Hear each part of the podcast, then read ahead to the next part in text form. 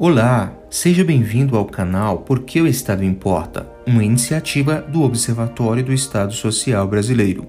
Cultivamos aqui informações sobre a natureza da intervenção do Estado Social na vida de todos nós. Veja também, em outras plataformas, os nossos conteúdos sobre os temas aqui discutidos. Hoje é dia 10 de agosto de 2021. O primeiro golpe, o golpe com tanques, parece que não funcionou. Mas o segundo golpe vai muito bem. Obrigado, é sobre ele que nós vamos falar um pouquinho agora. O governo editou uma medida provisória chamada mil, de número 1061, que cria o Auxílio Brasil e o Alimenta Brasil, dois programas uh, sociais para substituir, respectivamente, o Bolsa Família e o Programa de Aquisição de Alimentos. Essa mudança, para ser mais direto, atinge mais de 50 milhões de brasileiros, não apenas os beneficiários do Bolsa Família, mas também aqueles produtores que aderiram ao programa de aquisição de alimentos, as crianças de escolas públicas que se alimentam, portanto, a nutrição dessas crianças e o campo brasileiro de maneira geral. Essa medida provisória muda radicalmente a natureza desses dois programas, que são programas muito eficientes que nascem no início da década de 2000. Nós vamos falar agora só sobre o primeiro, por conta do tempo. Bom, o primeiro é o Bolsa Família. Então, o Bolsa Família basicamente desaparece. Agora, antes de falar como ele desaparece, vamos dar uma síntese sobre o que é o Bolsa Família, né? Sobre qual o sentido do, do Bolsa Família. O Bolsa Família é um programa de transferência de renda direta, monetária, com condicionalidades, o que difere de outros programas. Né? Teoricamente, a concepção desse programa não nasce aqui. Empiricamente, do ponto de vista das políticas públicas, existem vários países que adotaram é, programas semelhantes, com matrizes semelhantes.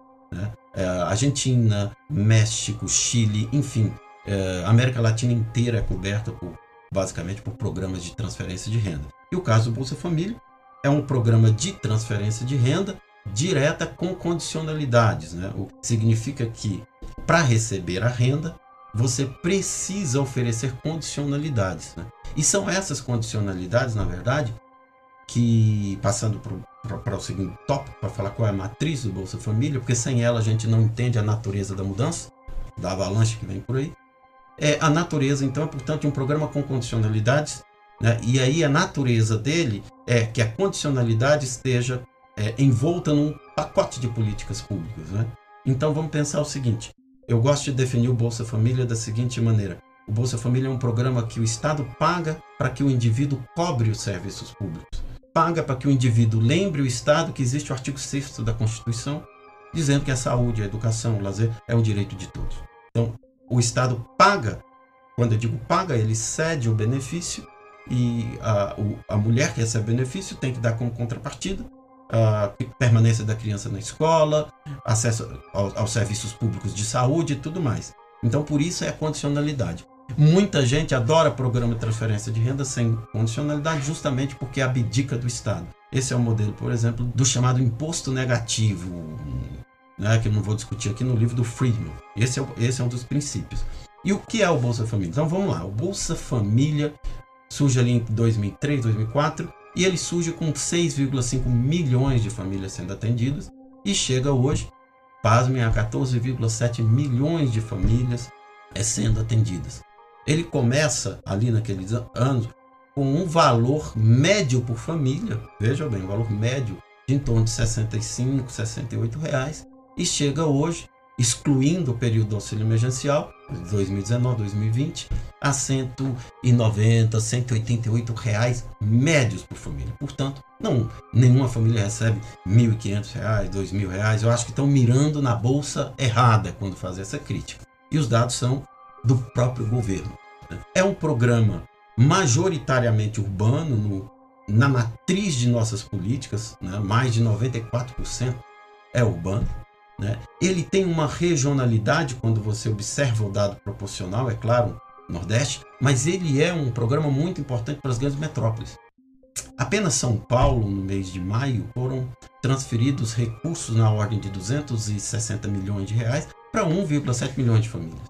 Daí, daí você ter uma ideia do arranjo que é esse programa, que é muito eficiente.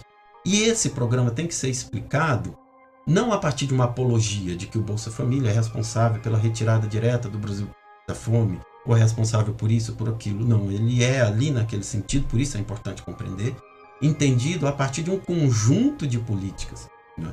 Então você tem o aumento, do, o aumento significativo da, da, do salário mínimo, né? e o correspondente controle inflacionário, que vem de, antes de 2000. Você tem a vinculação é, feita pela Constituição Federal do, do, BPC, do benefício de prestação continuada, e da aposentadoria rural a um salário mínimo, bem como dos benefícios previdenciários. Então, hoje, 35 milhões de pessoas nesse país recebem um salário mínimo, pelo menos, que são os benefícios da Previdência Social. Então, o Bolsa Família nasce nesse arranjo. E ele nasce nessa filosofia do Estado Social que tem que chegar naqueles lugares, na, na população mais vulnerável. É isso que incomoda quando se fala no Bolsa Família. Ele pega parte da população vulnerável e passa um recurso que é, na verdade, uma micharia. Nós estamos falando de 2,5 bilhões de reais por mês. Bom, aí chega o programa Auxílio Brasil, cantarolado, e você lê a, a MP e fica pensando como é que aquilo vai se realizar e fica imaginando as pegadinhas que ali estão. Primeira questão é que o programa fala em transferência de renda direta ou indireta. Ele quase confessa que a renda indireta é a transferência, e é a tese que eu defendo aqui, para o sistema financeiro e para os banqueiros. O Bolsa Família agora é um Bolsa Banqueiro. Não tenham dúvidas disso e eu vou tentar explicar por quê. A gramática do esforço, então tá, microcrédito comparece na, na, na MP, é o microempreendedorismo, o esforço individual, enfim, a educação financeira. Ficou a imaginar o que que o Paulo Guedes tem a ensinar para uma dona, para uma mulher da zona leste de São Paulo ou da zona rural de Piripiri de como lidar com 190 reais por mês e sustentar uma família. O que que ele tem para ensinar para ela? Né? Não tem absolutamente nada, né? mas ela tem que ser nessa concepção educada financeiramente. Então, é, tirando, vamos assim dizer, o aspecto da gramática, ele vai escolher ali uh, aqueles grupos, e aí isso não tem, por assim dizer, inovação. Ele fala em um benefício para a infância, é, em um benefício para a composição familiar e para a superação da pobreza. Né? O que ele traz de inovação é a vinculação de uma série de benefícios, vamos dizer, paralelos. Iniciação científica júnior, que já existe basicamente, auxílio criança cidadã. Mas ele traz duas inovações que são muito perigosas e que demonstram, já começam a demonstrar ali no, a partir do artigo 3, para que veio o Auxílio Brasil. Né? Ele, o primeiro é o que ele chama de auxílio à inclusão rural. O que, que ele diz? Ele diz que o agricultor, o pequeno agricultor, que tiver acesso a essa fração do benefício, ele terá que, no intervalo de três meses, devolver esse dinheiro, basicamente, né, na forma de produtos para determinados na lógica do programa Alimenta Brasil, que substitui o IPA. Está na mesma MP. O que significa o quê? Que a pessoa que fez essa redação, ela está dizendo o seguinte, que o pobre que recebe o benefício porque é pobre, tem que transformar aquele benefício em um produto para devolver para o Estado, para que ele faça a política dele. Olha que loucura, né? Qualquer pessoa que conhece a geografia desse país, a geografia agrária desse país, a geografia rural desse país, sabe como isso é deveras impraticável e ainda criminaliza o, o trabalhador rural. E aí depois ele fala inclusão também produtiva urbana, só que não explica muito bem o que é, apenas diz que se a pessoa conseguir um trabalho formal porque admite que a renda do trabalho formal é menor, ele poderia ter um benefício XY. Mas até aí só são atropelos e pataquadas, por assim dizer. O pior começa no final. Ele começa assim dizendo que há possibilidade de, de que esse recurso sendo depositado em contas contábeis, qualquer um, poupança, conta corrente, contas especiais e tudo mais. E ali, quem conhece o Bolsa Família já vê a diferença e sabe que o que está em jogo ali é a financeirização. Veja bem, a financeirização é a matriz do programa Auxílio Brasil. E aí, por que, que é a matriz dele? Ele fala que tem uma regra de emancipação. E ele diz que será concedida por 24 meses a continuidade do benefício. Mesmo que ele esteja no limite daquele tipo de renda per capita, que em nenhum momento fala em valor ou fala como será calculado. Isso sempre vai ser depois. Isso é um perigo. Mas por que, que ele diz isso? Ele diz, portanto, que será concedida um, um pedágio positivo de 24 meses para você continuar com o benefício. Porque depois ele vem com aquilo que é de pior. Por que uma MP sobre política social fala em consignação? Alguém consegue explicar isso? Que bode é esse que foi colocado na sala? O que, que ele diz? Ele diz basicamente, reduzindo aqui, porque o presidente não deve entender nada disso, ele diz que está autorizado de forma irrevogável, essa é a palavra, é, a favor da instituição financeira, a favor da instituição financeira, para fins de amortização, que a instituição financeira debite até 30% do valor do benefício. Ou seja, o governo está pagando para a pessoa transferir para o banco. Transferir o dinheiro para o banco. E aí a gente tem que pensar em dois impactos extremamente negativos, um, um muito positivo para o banco, é óbvio. O que, que significa isso? Se você admitir que quem, quem que existe no governo, quem manda e quem faz, e que quem manda é o presidente, então ele fala num auxílio de 400 reais. Isso dobra o valor do Bolsa Família, da média. Se a gente admitir que são 2,5 bilhões mensais, então eu passo para 5 bilhões com facilidade. O governo tem folga para isso, sabe de onde tirar. E se eu pego 5 bilhões mensais, eu aplico 30%, eu tenho 1,5 bilhão para destinar para os bancos. Não, eu não estou contando juro, rolamento, enfim, tudo, tudo isso aí. Nós estamos vivendo uma situação de endividamento. 45 milhões de pessoas estão no Serasa. Eu vou colocar os dados ali para você, com a fonte para você ver. Então, eu autorizo o que 30% desse pouco desse benefício passe direto para o mercado financeiro. O segundo impacto negativo disso é, é, é simples.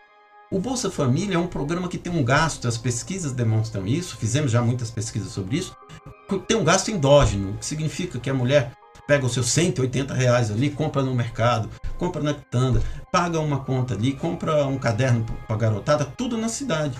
Quando você desconta esses 30%, se assim fosse o governo tiver coragem de ampliar para 400 reais, é, você retira a, o dinheiro de circulação endógena e ele vai para Faria Lima ou para Miami, porque os lucros dos banqueiros estão enormes. Então, portanto, nós fizemos o quê? Qual é a matriz do programa Auxílio Brasil? Na verdade, ele é um auxílio banqueiro disfarçado.